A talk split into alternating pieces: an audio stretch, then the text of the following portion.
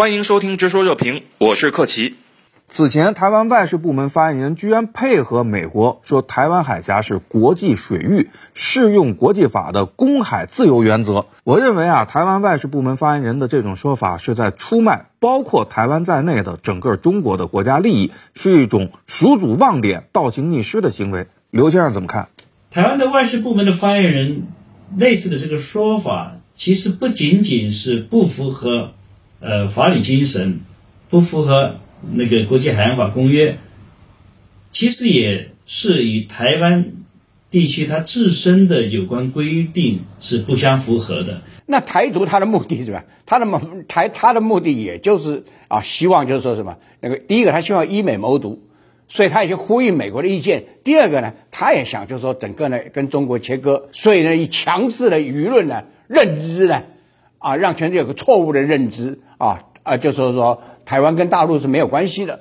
然后呢，大陆主张主权就会变成是侵略行为，所以它整个的啊一系列就是往这样走，这样一个宣传。那台独呢，也就是想在这样的一个宣传中呢啊能够得逞啊，但是最后呢啊可能就是啊他们都会是打错算盘。如果美国在中方声明在台湾海峡拥有执法权后，依然要进行基于有害通过的所谓自由航行，请教傅先生，您认为我们如何才能有效的在台湾海峡维权执法？万一美方不服我方执法进行对抗，我们又该如何处理？按照联合国海洋法公约，台湾海峡中间还有保留一道蛮狭窄的，但是性质上叫做专属经济区的这个水域。那么这一道水域呢，是容许外国船舰航行穿越的。如果其他国家的军舰，包括美国军舰，再像以前那样不打招呼就大摇大摆的穿越台湾海峡本身，航行本身并无问题。但是重点是他在航行的时候有没有做任何出格的违法的行为，这就需要我们严格的监视来收集证据。在必要的时候，如果我们当场发现他们有违背国际法的这种行为，在航行飞跃的时候做的不只是航行飞跃的行动，而是一种军事情报的收集、间谍的行为、污染的行为、科学调查的行为。这些科学调查的行为，如果是经过我们许可的，当然可以；如果未经许可，也是违反联合国海洋法公约的。这些行为都要受到谴责。反对以及求偿，必要的时候给予适度的、逐步升高的武力执法。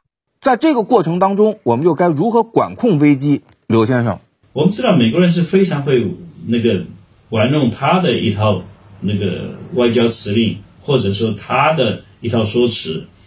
那么他也可能会为自己通过台湾海峡编造出他们自己的一些说法。因此呢，一旦出现这样的危机，首先，我觉得还是外交途径的那个对话、那个交涉，这是首选的方案。其次呢，军事行动还是要做相应准备。那么，必须强调的是，采取军事行动的这样的一个事态，如果发生的话，那后果是非常严重的。呃，所以我相信中国政府一定会非常慎重的来处理。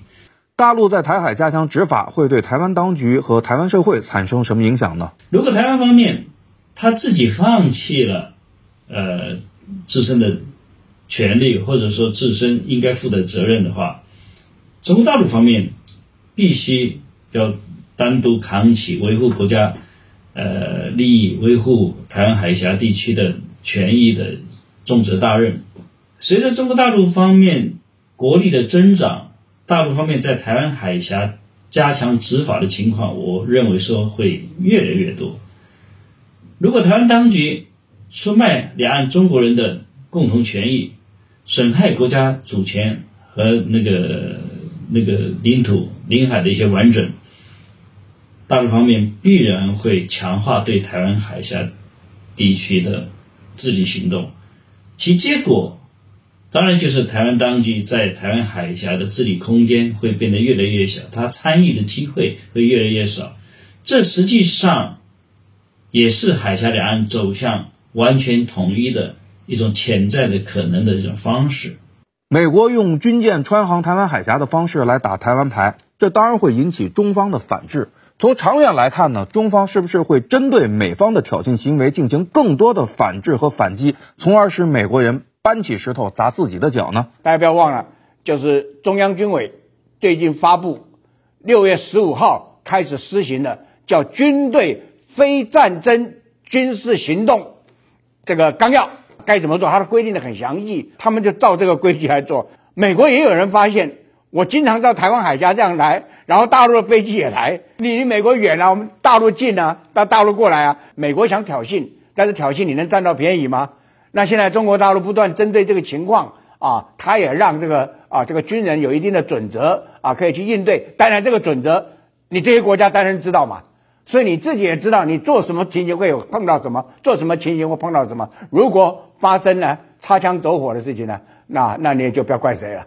随着中国政府维护领海主权和治理海洋的能力不断提升，中国在落实国际法的能力方面，它也会不断的调整，呃，自身的一些政策作为。有些过去是想做，但是呢，没有条件做。那么现在呢，有条件了，有能力了，我们就该必须去依法办事，去落实，更好的落实中国政府对台湾海峡。